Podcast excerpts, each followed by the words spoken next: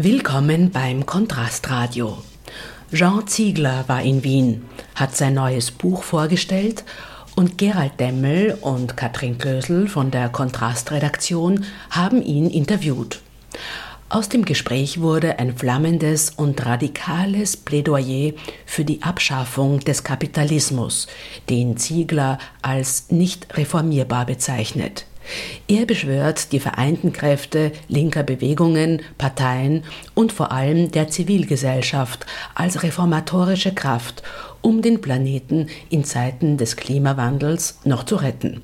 Aber hört selbst. Ich darf Sie zitieren. Äh, Sie sagen, laut UNO stirbt alle fünf Sekunden ein Kind. Gleichzeitig könnte die globale Landwirtschaft etwa doppelt so viele Menschen ernähren, als auf der Erde leben. Warum ist das so? Also die Spezialorganisation der Vereinten Nationen, das ist die FAO für, für Ernährung und Landwirtschaft, die macht den sogenannten World Food Report jeden, jeden Monat April und der sagt letztes Jahr, alle fünf Sekunden stirbt ein Kind am, unter zehn Jahren am Hunger oder seinen unmittelbaren Folgen. Und derselbe World Food Report, der die Opferzahlen gibt, die von absolut niemandem bestritten werden, sagt derselbe World Food Report, dass die Weltlandwirtschaft, so wie sie heute ist, in der heutigen Phase der Produktionskräfte, problemlos 12 Milliarden ernähren könnte. Wir sind 7,3 Milliarden auf der Welt, das fast das Doppelte der Weltbevölkerung könnte ernährt werden, wenn Zugang zur Nahrung nicht von der Kaufkraft abhängen würde, sondern von einer Normativität, einer vernünftigen Verteilung. Das heißt, heute gibt es keine Fatalität für das tägliche Massaker des Hungers. Ein Kind, das jetzt, wo wir reden, am Hunger stirbt, wird ermordet. Die Situation ist total absurd. Das Massaker findet statt. Jeder weiß es, in eisiger Normalität. Ich gebe Ihnen eine letzte, ich will da nicht langweilen mit Statistiken im Reden, aber eine letzte äh, chiffrierte Aussage. Jedes Jahr verlassen etwa 70 Millionen Menschen den Planeten, alle Todesursachen zusammengenommen. Letztes Jahr waren es 72 Millionen Menschen, die gestorben sind, die den Planeten verlassen haben. Von den 72 Millionen Menschen, die gestorben sind letztes Jahr, sind 19 Prozent am Hunger gestorben. Auf einer Welt, die von Reichtum überquillt. Also der Kapitalismus ist nicht nur mörderisch, sondern ist total absurd. Er tötet, aber er tötet ohne Notwendigkeit. Jetzt, wenn man Ihre Bücher liest, Ihre Interviews hört, ähm, sagen Sie ja sinngemäß nicht, dass man diesen Kapitalismus jetzt irgendwie reformieren kann, dass man den irgendwie gut machen kann, sondern sagen ganz klar, den müsste man eigentlich zerstören. Das ist für uns eine Frage, wie zerstört man denn den Kapitalismus und was kommt danach? Also was sollte stattdessen da sein? Die Sowjetunion ist äh, im August 91 zusammengebrochen, implodiert die waren so kommunistisch, wie ich buddhistisch bin, aber es gab die Bipolarität der Staatengesellschaft. Ein Mensch auf dreien lebte damals noch unter einem sogenannten kommunistischen Regime. Und dann hat der kapitalistische Produktionsprozess wie ein Buschfeuer die Welt erobert, hat eine einheitliche Regulationsinstanz geschaffen, nämlich die, die unsichtbare Hand des Weltmarktes hat das Kollektivbewusstsein zubetoniert mit der neoliberalen Wahnidee, die sagt, den Menschen als historisches Subjekt gibt es nicht mehr. Der Markt regiert die Welt, die Marktkräfte gehorchen Naturgesetzen. Bis zur Sozialdemokratie herein hat diese Totalentfremdung die, die das Kollektivbewusstsein äh, bestimmt. Ich habe hier in meinem Buch ein, ein Erlebnis niedergeschrieben, das das illustriert. Ich war lange Zeit im äh, Exekutivausschuss der Sozialistischen Internationale.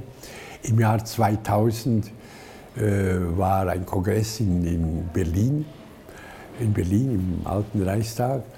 Und das war die Zeit, als in der Ruhr, also Duisburg, Bochum und so weiter, die großen Produktionsverlagerungen statt, Produktionsstättenverlagerungen stattfinden der Stahlindustrie wo die Stahlindustriellen, die Schwerindustrie gesagt haben, wir verdienen nicht genug, es geht uns zwar gut, aber der Shareholder Value, der steigt nicht rasch genug. Wir äh, gehen weg. Wir gehen nach Osteuropa und dann nach Asien und so weiter. Und Hunderttausende von Arbeitern, Männer, Frauen, Ingenieure und so weiter, sind auf die Straße gegangen, haben protestiert. IG Metall, die, die größte Gewerkschaft Europas, hat, das, hat diese Manifestationen äh, mobilisiert.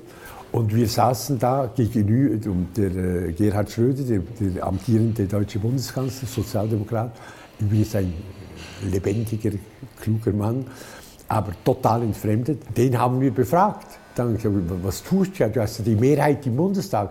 Warum kommt da kein Gesetz, dass, dass die Produktionsstätten wegziehen? Das stoppt. Das bringt ja unglaubliche Arbeitslosigkeit und so weiter. Und jetzt möchte ich den Ströder zitieren. Ich habe genug Prozesse im Hals gehabt und will ich den, die Aussage, die habe ich nachgeschaut im Protokoll der damaligen Sitzung. Und da sagt der deutsche Bundeskanzler mit absoluter Mehrheit mit den Grünen zusammen im Bundestag, niemand kann etwas gegen die Kräfte des Marktes ausrichten. Die Industriellen an der Ruhr gehorchen den Gesetzen des Weltmarktes. Persönlich bedauere ich ihre Entscheidung.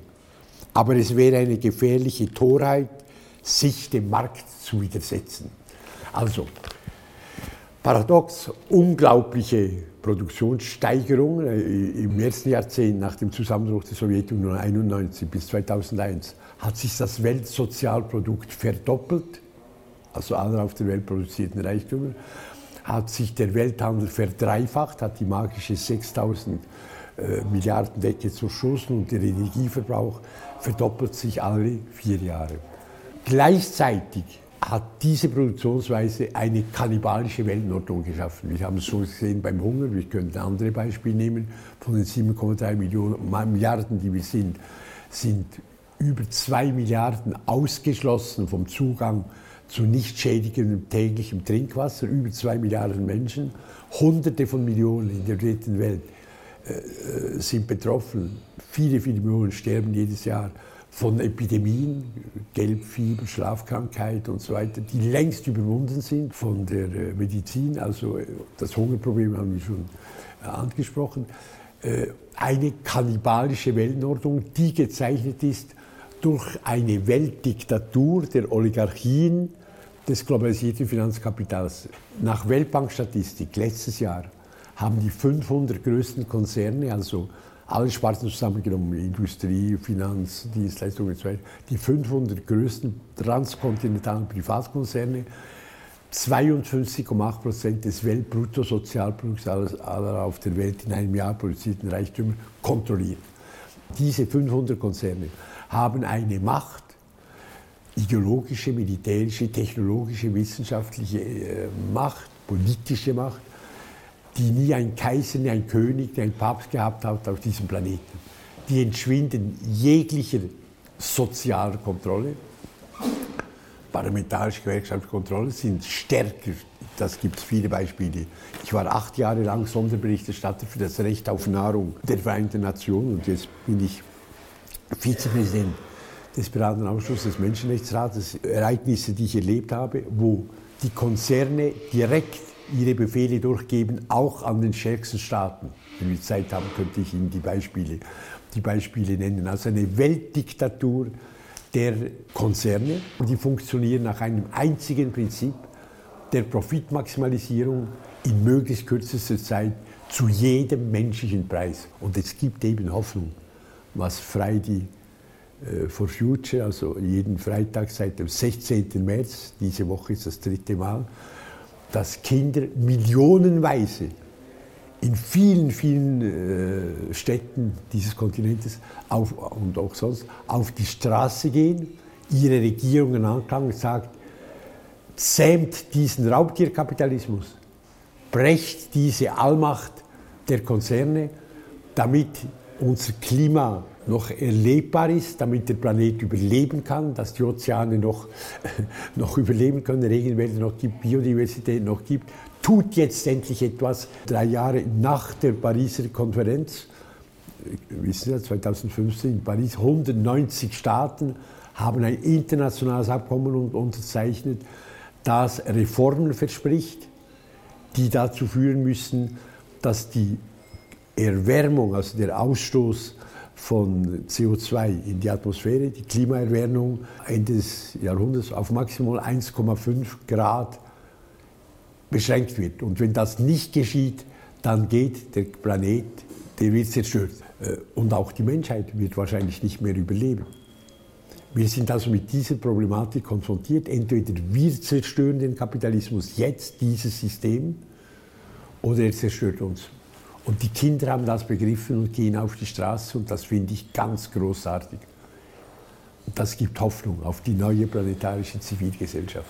Sie sagen, äh, es genügt aber nicht, äh, seine Stimme bei den Wahlen abzugeben. Man muss sich eben auch zivilgesellschaftlich engagieren. Ich glaube, dass die repräsentative Demokratie am Ende ist.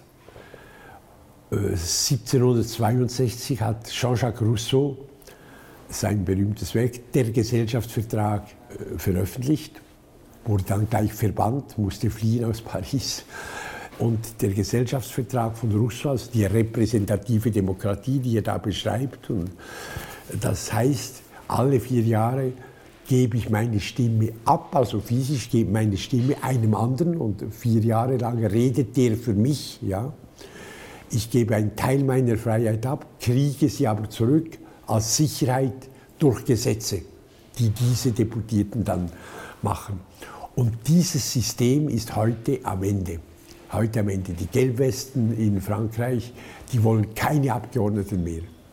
Es geht um etwas ganz anderes, über das ich dann gleich reden werde.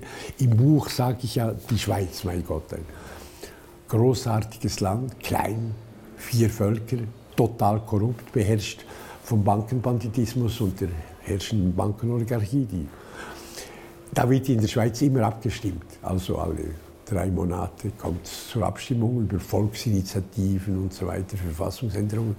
Und die letzten zwei Jahre habe ich durchgesehen, steht, da hat das freie Schweizer Volk, sind ja keine Schafsköpfe, die haben eine politische Bildung und so weiter. Die, das freie Volk hat universell geheim gestimmt gegen einen nationalen Minimallohn, gegen eine Erhöhung der Altersrenten, gegen eine staatliche Krankenkasse, gegen eine Zahnarztversicherung, äh, gegen eine zusätzliche fünfte Ferienwoche, gegen eine Beschränkung der horrenden Managergehälter, gegen seine Interessen, frei, und das heißt total entfremdet. Das heißt, dass die Oligarchie diese repräsentative Demokratie total kolonisiert hat. Und jetzt geschieht etwas, wir haben schon von den Kinderumzügen geredet, die meiner Ansicht nach unglaublich vielversprechend sind, die werden ansteigen, die Gelbweste in Frankreich und so weiter. Es entsteht ein neues historisches Subjekt. Der, die Staaten sind zwar kolonisiert, unterworfen von dieser Weltdiktatur äh, der Konzerne, aber ein ganz anderes historisches Subjekt als der Nationalstaat entsteht, entwickelt sich und das ist die planetarische Zivilgesellschaft. Das sind viele tausend soziale Bewegung, große, kleine, die an ganz verschiedenen Fronten gegen das kapitalistische Unterdrückungssystem aufstehen, kämpfen. Che Guevara hat gesagt, auch die stärksten Mauern fallen durch Risse, fallen durch Risse. Oder Marx hat an Josef Wedemeyer, seinen Freund, geschrieben, der Revolutionär muss imstande sein, das Gras wachsen zu hören. Und das Gras wächst. Diese Bruderschaft der Nacht, die neue Zivilgesellschaft, die zusammengesetzt ist aus Menschen aus allen Altersklassen, philosophischen äh, Schulen, Parteien und so weiter, die nur einen Motor hat, kein Parteiprogramm, kein, äh, keine Linie, kein Zentralkomitee, hat nur einen Motor und der ist unbezwingbar, der moralische Imperativ, der jeden in sich trägt, ich bin der andere, der andere ist ich. Immanuel Kant hat gesagt, die Unmenschlichkeit, die einem anderen angetan wird, zerstört die Menschlichkeit in mir. Dieses Identitätsbewusstsein, das konstitutiv ist vom Menschen, aber jetzt zu betoniert ist durch, durch das entfremdete, triumphierende äh, Bewusstsein der triumphierenden sogenannten Marktkräfte.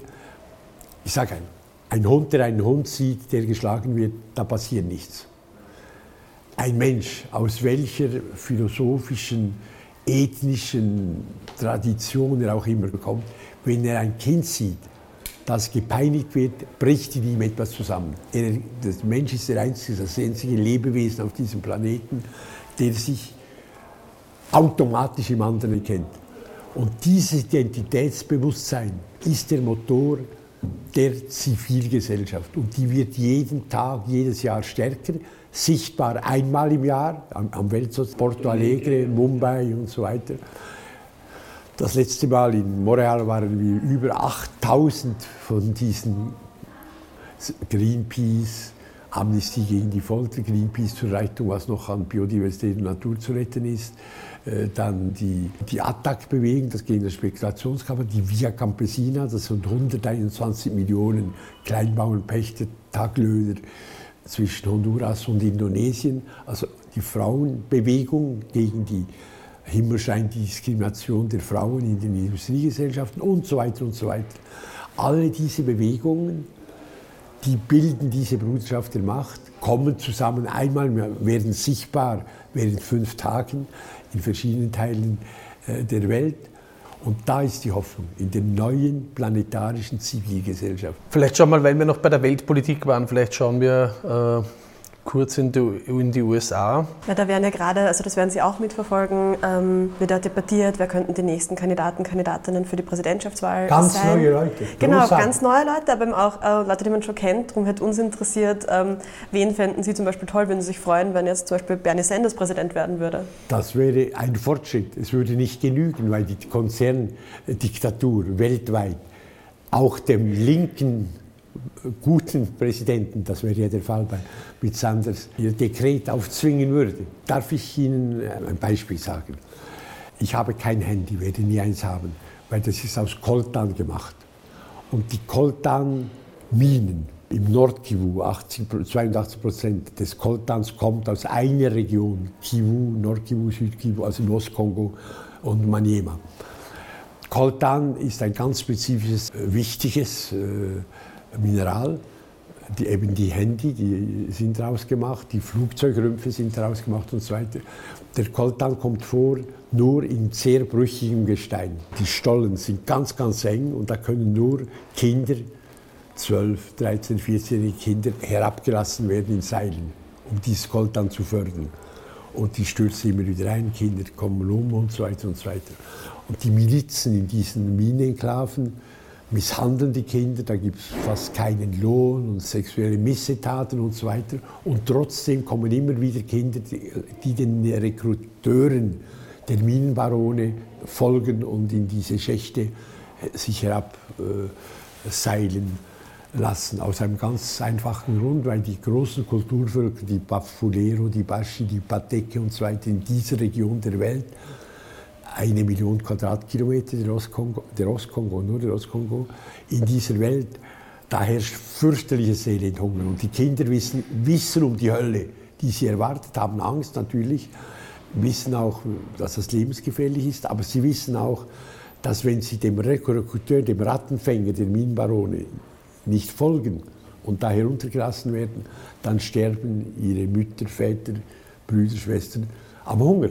Jetzt hat die Zivilgesellschaft unter Obama mobilisiert. Und Obama in seiner letzten Hälfte der letzten Amtsperiode hat ein Gesetz gemacht, Exekutivordnung. Das Koltan, das mit Menschenopfern, Kinderarbeit und so weiter gefördert wird, nicht mehr verkauft werden darf auf amerikanischem Boden, nordamerikanischem Boden.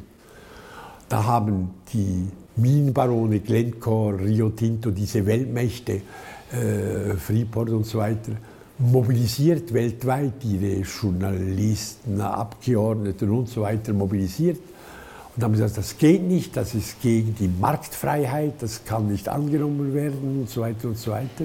Dann kam der Trump, 3 äh, Januar 2017, drei Tage nach seiner Amtsetzung hatte das Gesetz liquidiert, ersatzlos liquidiert.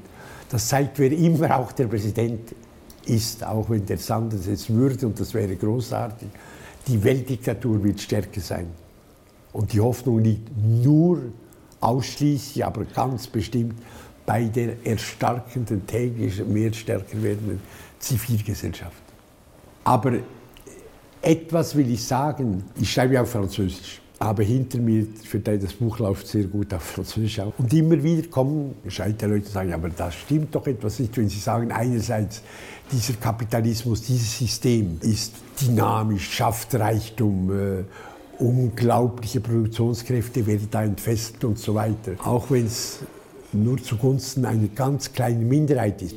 Die 36 reichsten Milliardäre der Welt letztes Jahr haben so viel Vermögenswerte kontrolliert wie 4,7 Milliarden Menschen der Welt, also der ärmste, die ärmste Hälfte der Weltbevölkerung. Sie sagen, das ist ein unglaublich dynamischer äh, Produktionsprozess. Warum kann man, so, was man tun sollte, wäre doch reformieren, zivilisieren, wie die Gräfin Dönhoff gesagt hat, zivilisierten Kapitalismus. Und das ist ein totaler Irrtum. Wenn Sie nämlich die Oppressionssysteme der Welt, die sich gefolgt sind, und der Kapitalismus ist das letzte, vorläufig, äh, anschauen. Die Sklavengesellschaft, 350 Jahre lang, Deportation von 42 Millionen Menschen über Nord- und Südatlantik, die konnte man nicht reformieren, menschlich gestalten. Entweder ist ein Mensch ein Mensch oder ist eine Ware. Und die Sklavengesellschaft musste total zerstört werden. Der Kolonialismus, Algerien, am 1. November 1954 stehen die Algerier auf, sieben Jahre Krieg, zwei Millionen Tote bis 22, Juni 62, Souveränität, freies, republikanisches Algerien. Den, den Kolonialismus kann man nicht dazu verleiten, weniger zu plündern, weniger zu foltern und so weiter. Entweder gibt es das Kolonialsystem oder es ist zerstört, macht einen neuen Weltplatz. Die, die Frauendiskrimination, die ja immer noch schrecklich ist in vielen Ländern, musulmanischen Ländern, aber auch bei uns in der Schweiz, ist immer noch 30 Prozent Lohndifferenz für dieselbe Arbeit zwischen einer Frau und einem Mann in der Schweiz. Entweder ist die Frau gleichgestellt in allen Lebensbereichen, Wirtschaft, Sozial- und zweiten juristischen Lebensbereich, mit dem Mann, oder sie ist es nicht. Man kann nicht einmeinig Diskrimination haben. Der Feudalismus, Französische Revolution, 14. Juli 1789. Entweder wird dieses System äh, des Königtums, der äh, terroristischen katholischen Staatskirche und so weiter und so weiter, wird gebrochen. Der König wurde enthauptet mit seiner Familie, das war vielleicht falsch, aber wurde enthauptet. Äh, die Republik wurde ausgerufen, Volkssouveränität, Menschenrechte, Gewaltenteilung hat den Autokratismus ersetzt. Man konnte nicht ein wenig Republik, ein wenig Menschenrechte einführen. Das, das Gesetz der Geschichte, das ist das, was wir lernen aus der Geschichte, ist, dass Oppressionssysteme, und heute geht es um den weltbeherrschenden Raubtierkapitalismus, dass Oppressionssysteme zerstört werden müssen, damit das Neue entstehen kann. Jean-Paul Sartre sagt, den Feind erkennen, den Feind bekämpfen. Je, wir niemand auf einem Planeten leben, wo alle fünf Sekunden ein Kind am Hunger stirbt und dabei der Reichtum das Doppelte der Menschheit ernähren könnte. Das wollen wir nicht. Wir wollen Gerechtigkeit, Solidarität, Identität mit dem anderen. Diese Utopie trägt jeder in sich. Das Mysterium ist, zu welchen historischen Bedingungen, in welchem geschichtlichen Moment bricht dieses Bewusstsein durch und wird soziale, realitätsverändernde Kraft. Es hat es immer wieder gegeben, eben am 14. Juli 1789, äh, die Handwerker und, äh, und Arbeiter, die die Bastille gestürmt haben aus den Vororten Saint-Martin und Saint-Antoine, die haben die Idee von Rousseau, Voltaire und so weiter, Volkssouveränität, Diderot, auch von Kant, in sich getragen, der Aufklärung.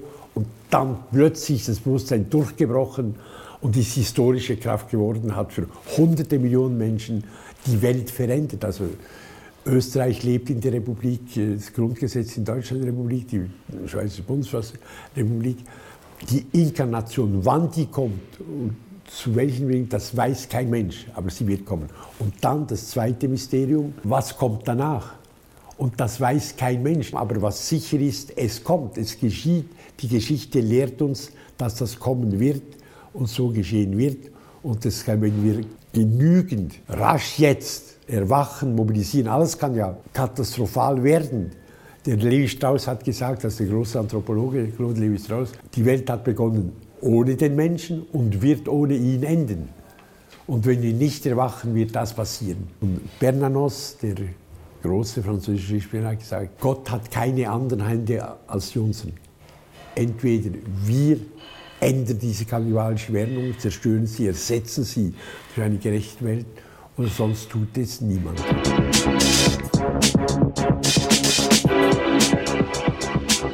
Jean Zieglers neues Buch Was ist so schlimm am Kapitalismus ist im Bertelsmann Verlag erschienen. Wir freuen uns, wenn ihr unseren Podcast auf iTunes oder Soundcloud bewertet. Feedback bitte an redaktion.kontrast.at. Bis zum nächsten Mal.